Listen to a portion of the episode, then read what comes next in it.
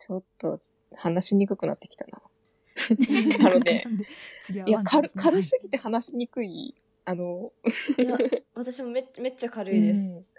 いや、なんかね夫、あの、そう、最初、企画段階の時って、結局、うんなんか、性癖の登竜門の流れとそう変わんねえな、みたいな流れで、うん。ちょっと、まあ私、あの、最初言うって決めてた作品とまた別のものに変えたんですけど、でも結局、はなんか自分のその、まあ、性癖じゃないですけど、まあ、好きなもの的なうん。何かっていう、この延長線上なんで、えっと、このお二方の話をこう続けて聞いたときに、おーみたいな、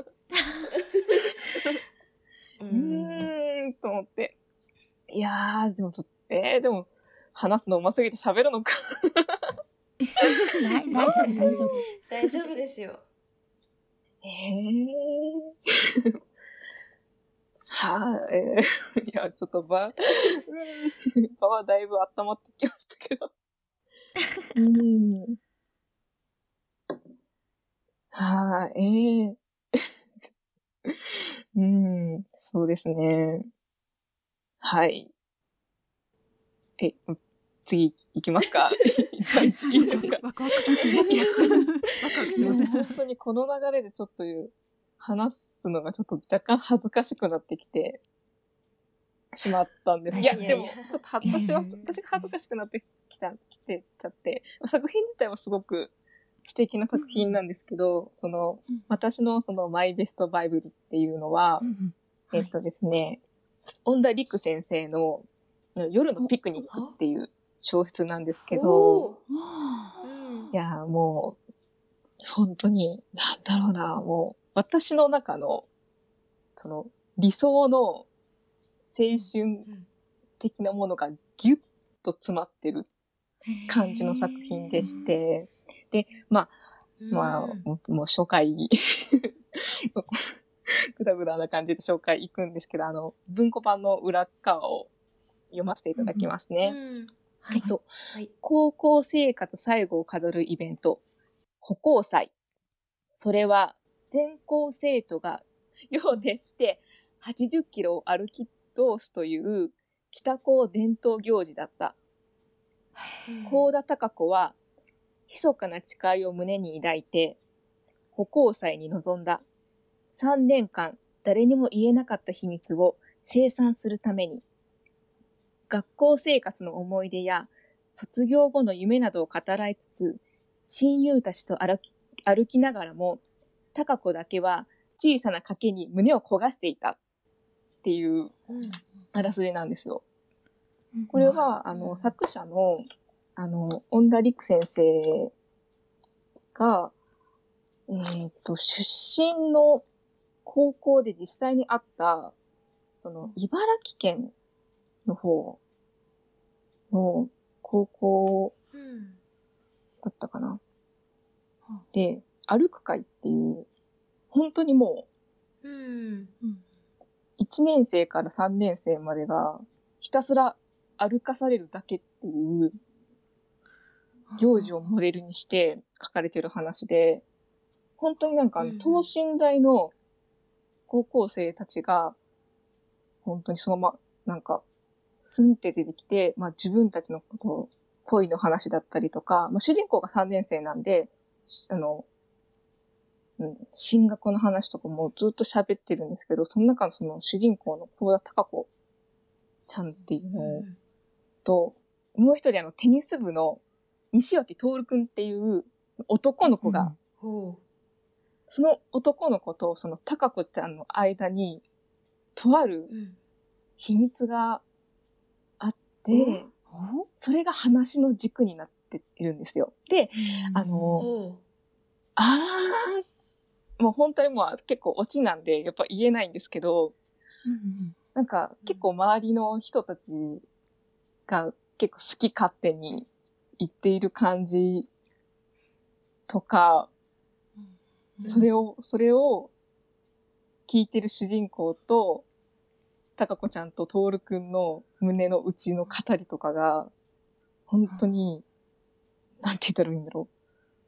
この、それをもうずっと歩いている、な、80キロ歩く中でずっとこう展開していくんですよね。まあ年に、1年に1回の特別なこの日に、その賭けをしている高子ちゃんと、そのクラスメイトのトールくん。それは、うんたかこちゃんは好きで話しかけたいの？いや、違うんですよね。あら あ、そうなんですよ。なんか、あのうん、その賭けの内容が、あの、西脇徹くんに声をかけるっていうことなんですよ。あの、とある理由で、たまたま高校が一緒になっちゃった二人なんですけど、うんはいその高校3年間、はいお互いに一言も会話をせずに終わりそうになったうん中で、タコ子ちゃんは絶対、トールくんに声をかけるっていう賭けをするんですよ。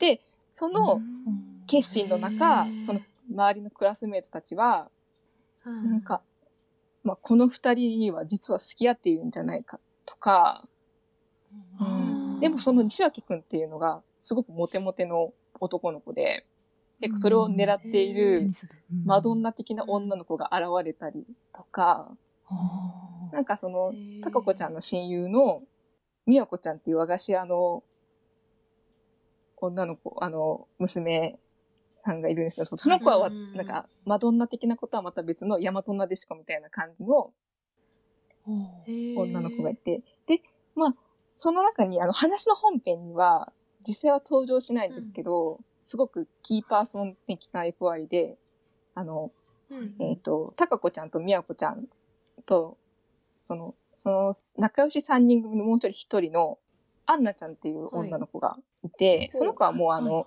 一人だけ、あの、一足先にもうアメリカの方に留留学してするのが決まっちゃってたんで、その最後の歩行祭に参加できないから、なんかうんその子だけは、そのタカコちゃんとトールくんの秘密に気づいてて、そのふ二人の発展するための魔法をかけるんですよ。その、はあとある。うん。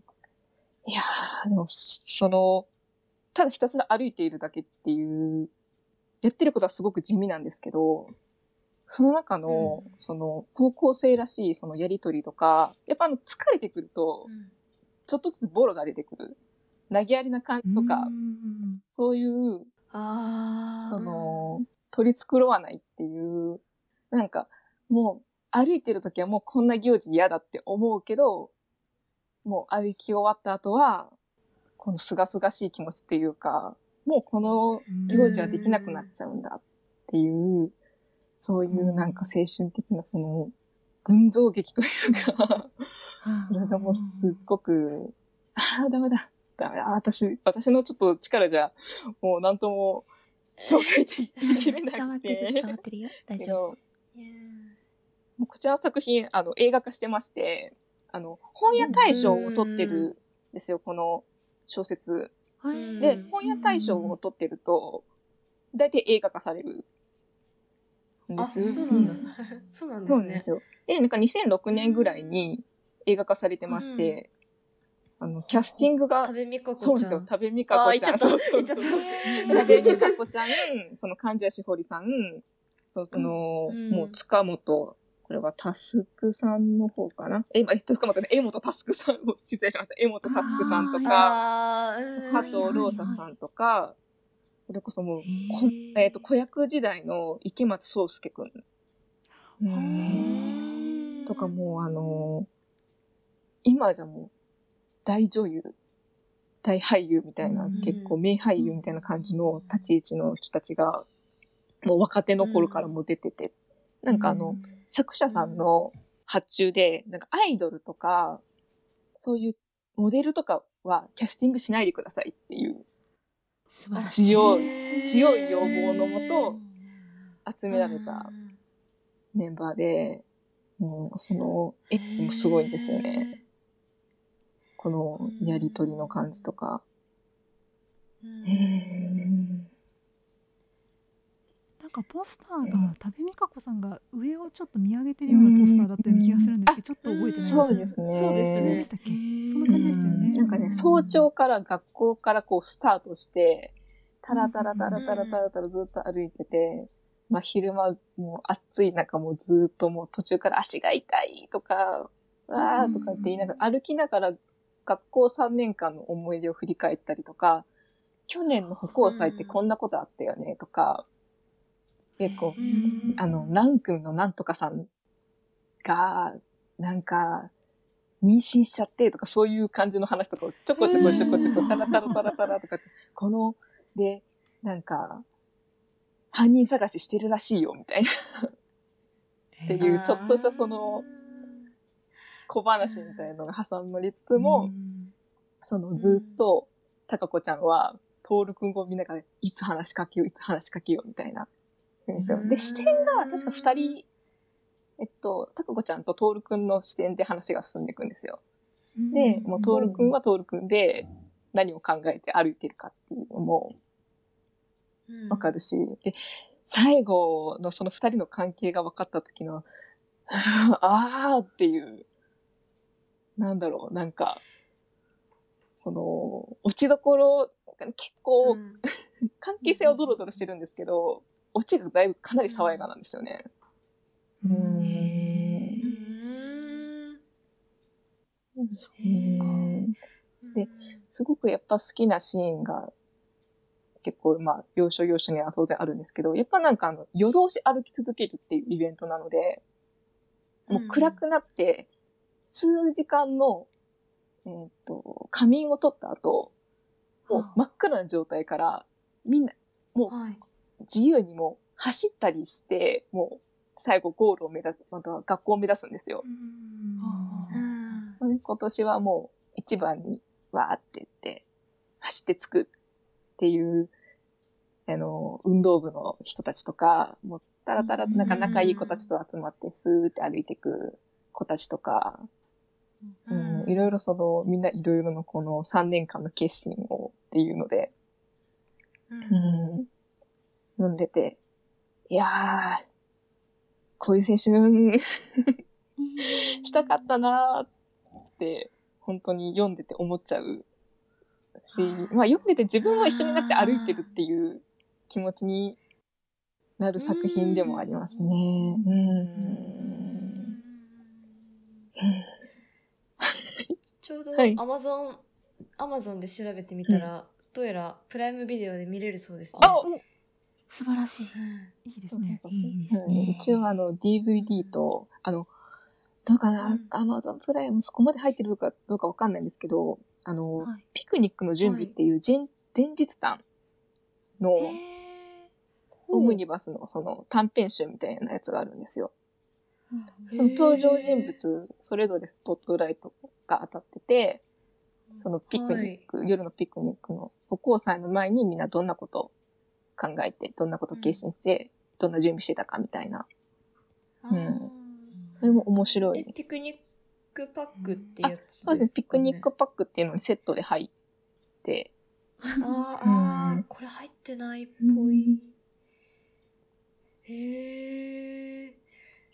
いやーでもなんか、あの、本の表紙見たら、これ、ずっと本屋さんの目立つとこ置いてあったそうですね。ジャケットだって思って。多分あの、夏のこういう文庫祭みたいになると、多分大体置いてあると思うんですよね。そうですよね。うん。うん。新潮文庫コーナーにありますもん、うんよく。うーんいやなんかこれを機会に読んでみようかな。ね、中学高校の時とかの文化祭の前夜祭とか後夜祭とか、そういうなんだろう、イベント中のうん変なテンションあを今ちょっと思い出しまあ、した。そうです、そうです。本当にそんな感じなんですよね。なんか、あの、なんだろうな。それこそ、あ、ちょっと飛ばしちゃったんですけど、その、歩行祭の、はいを進める委員会の人たちも出てくるんですよ。おーうん。脇役なんですけど、それこそあの、チェックポイントに、要所要所にいたりとか、うんううんん。その、なんていうの。そう、何だっけな、その、ちゃんとみんなゴールまで行けるために運営をしている、そのうん、委員会の子たちとかもいたりして、ううんん、そういうなんか、ポジションによっての人の温度差が、本当に、もうリアル学生みたいな、思春期の、子たちみたいな。うんあ、そうだ。あ、そうだ。さっきね、役者で若干名前飛ばしちゃったんですけど、えっとね、はいえっと、あのね、本当にね、ちょろ、ほんと、もうめちゃくちゃ脇役。あ、名前載ってないや。えっとね、えー名前えっとね、加藤、加藤、加藤なんだったっけ？えっとね、彼が、え、加藤亮くんが出てるんですよ。りょ うくん、お、お、お、お、お、お、うん加藤りょうくん。本当に、ちょっと、ほんとちょろっとした、多分、小説には出てこないんですけど、あの、はい多分、あの、映像的な小ネタみたいな感じの役回りで、はい加藤亮くんが出てくるんですよ。へえ。あ、確かになんか、そうか、2006年って言ったら、そうですよね。出ててもおかしくないというか、うんなんですかね。うんへえ。なんか、咲夜さんもおっしゃってた、あの、なんでしょう、前夜祭とかの時に変な気分になるっていう。うんなんか、やっぱ、なんでしょう、平日の昼間明るい時間にしか会わないような人たちと、ね、夜も一緒に過ごすと、うん。うん、普段口に出さないことを口走ってしまったりとか、そう。そうなんですよ。懐かしい。懐かしいですね。うん。うん。あれ、ミカちゃんいる？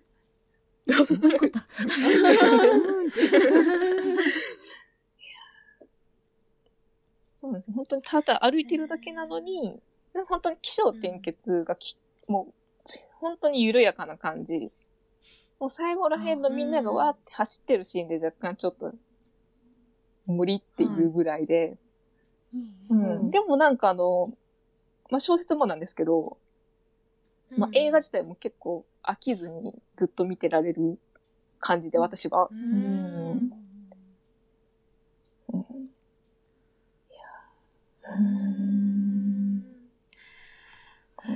青春時代か。なんかその、そうです。それこそ本当になんか、女子同士の会話とか、男子同士の会話とか、女子男子の会話とかっていう感じも、なんかね、このね、空気感が、ま、あの、本当リアルかどうかは別として、この、えっ、と、恩田陸先生が書く、その、高校生の会話がすごく好きで、はいそれこそあの、同じ作者のネバーランドとか、あの、6番目の最後っていう小説もあるんですけど。はい。うん。あ6番目、あ、そうね、ネバーランドも6番目の最後も一応映像化してるんですけど、うん。うん。6番目の最後はもしかしたら NHK でやってたんで、そうですね。NHK でやってましたね。へー。懐かしいな。それも。ね、なかなかメンバーがすごい、あの、うんね、子役で今はだいぶもう有名な人ばっかり出てる、うんそうそうそうそう、ね、山田孝之さんとか、ね、そうそうそう、若い。そうそうそうそう。だけど松本まりかさんとか、ああ、そっかそっか。懐かしい。とかが出てた時期の、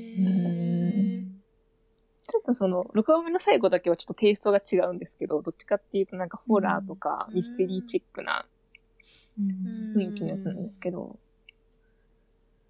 うん。こう読んでて、うんなんか、うんそうですね、なんかさ、なんかそう、社会問題に、まあまあ、なんか、まあ、訴えかける感じでは、なんか本当に、なんか、ちょこっと隅っこにある、なんかよくある問題みたいな感じのが、その、こう、ほんのり散りばめられつつも、ちょっとうん。大きい謎み、謎っていうんですかね。その、主人公の高子ちゃんとそのトールくんの、いやー、これ、いや、言いて、うん言いたいけど、ちょっと、気になる。ごめん、ウィキに載ってた、見ちゃった。あ、ビキに載ってるんですかネタバレ載ってまし。たね。多分あらららららそうですね。あらららら、見ないどこ。あの、最近のウィキペディアなんか、あの、あらすじで書きながら全部書いてある時あるんで、あったりとか、あの、あー。登場人物の項目に結構がっつり書いてたりするんで。あー。そうそうそうそうそっちに書いてあった。見ちゃいけないタイプ。うん。ですなるほど。もうこの、そうですね、なんか、ちょっと、この、爽やかな感じとか、この、なんとも、この、もう自分ではもう、振り返れない、この青春の、この、なんとも言えない、この感じが欲しくって、うん結構映画も小説も何回も何回もちょっと、読むよく読み返したりする作品です。うん、結構、やっぱなんか文章を書くときも、結構影響を受けてて、会話のね、仕方とか。えーどうしようかな。うーん。あのね、ちょっと夜のピクニック絡み。あー、でもこれグレー、グレーかな。あ の二次創作の話になるんですけど。おえーっと、どうしようかな。ちょっと、下手さちょっと見バレするかもしれないから。オフラインで う行きます。んで、まあ、最悪 P 入れるか、なんかカットして、あの反あー入れる入れますよ、入れます。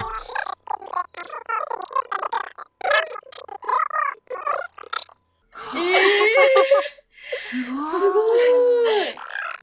ごい。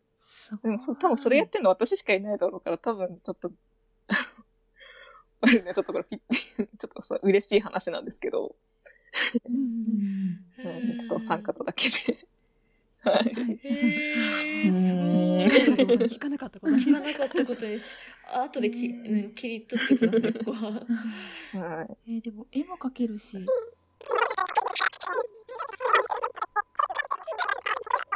まあ、そういうのもひっくるめて結構、そういう思い出のある作品になってます。うーん。素敵。すごい。はい。えなんかみんなの学生時代のね話も聞いてみたくなっちゃいますね。いや、や闇でしかないからやめてえ闇でしかない。闇でしかね。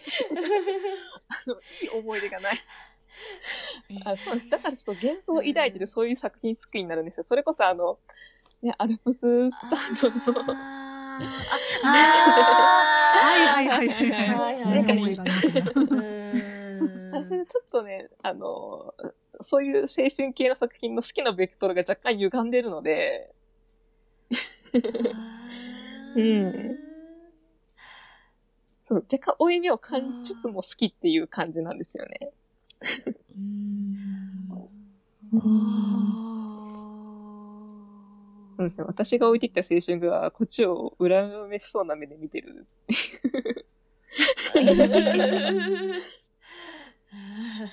そんな感じなのです。いやいやいやいや。確かにそうですね。なんかその、アルパスタンドの端の方が、うん、はいそうですね。うんそういう、あ、まあ似たような話っていうのはまた違うんですけど、ちょっとあの、うん見た時の気持ちは、私はちょっと近いかなっていう、うん、へへー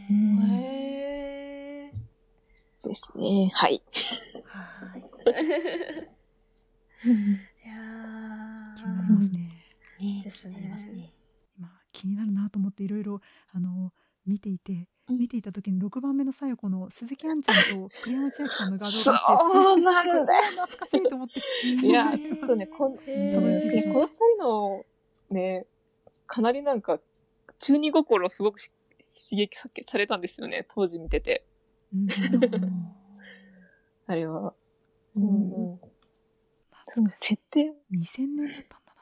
へえ小説よりは私はドラマの方が結構衝撃的だったか、視覚的なうんその衝撃が多かったかなって感じで、先に見たのがドラマっていうのもあるかもしれないんですけど、うん。NHK だったんで、多分、あれですね、なんかお母さんと一緒からずっとダラダラつけてる流れで見てたと思うんですけど、うん。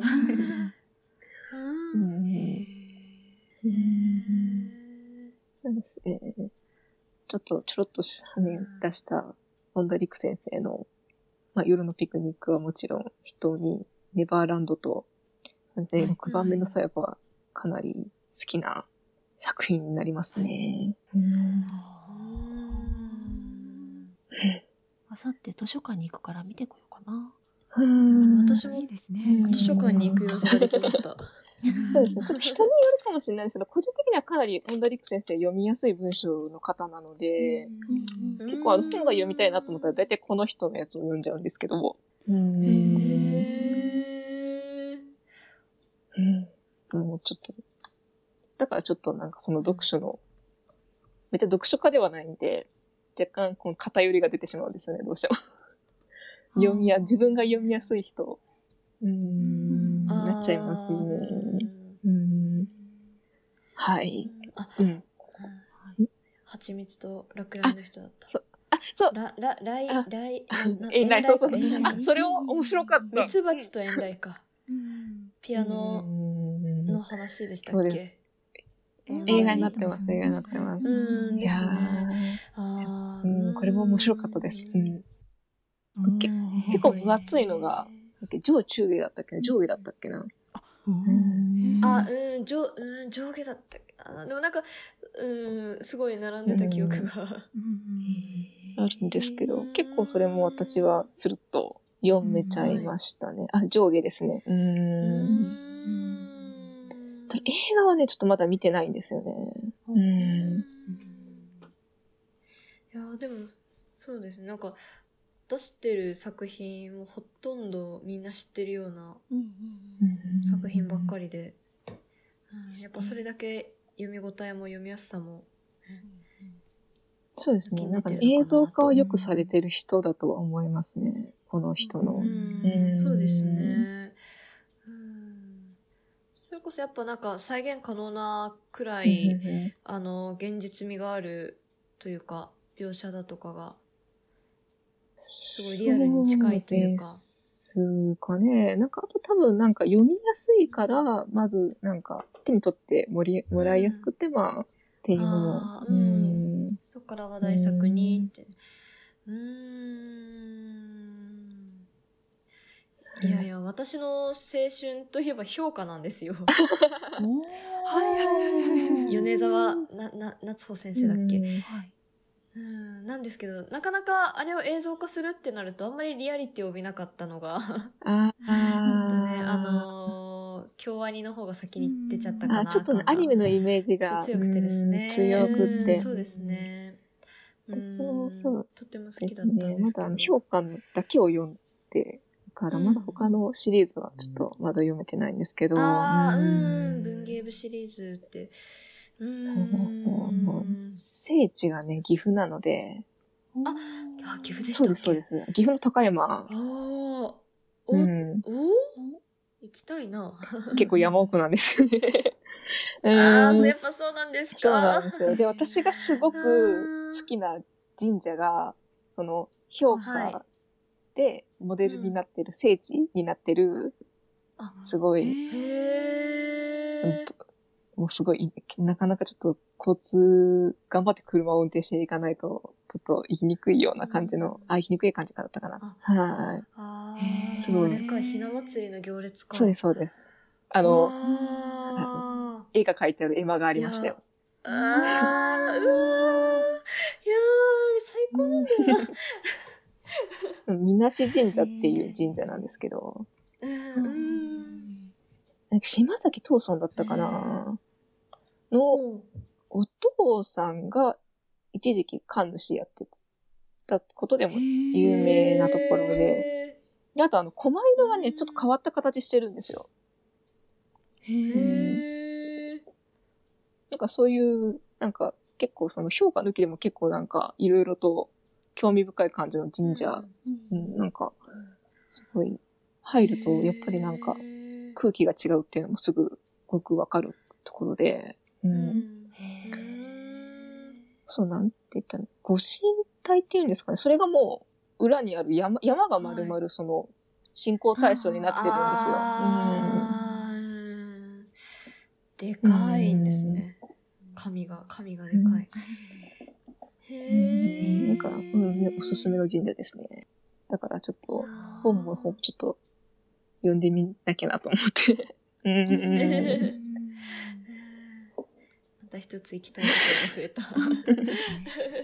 連れてってもらわなきゃね。うん。うん。よさわよちょっと脇道それつつわわわわわわ騒ぎますけど何か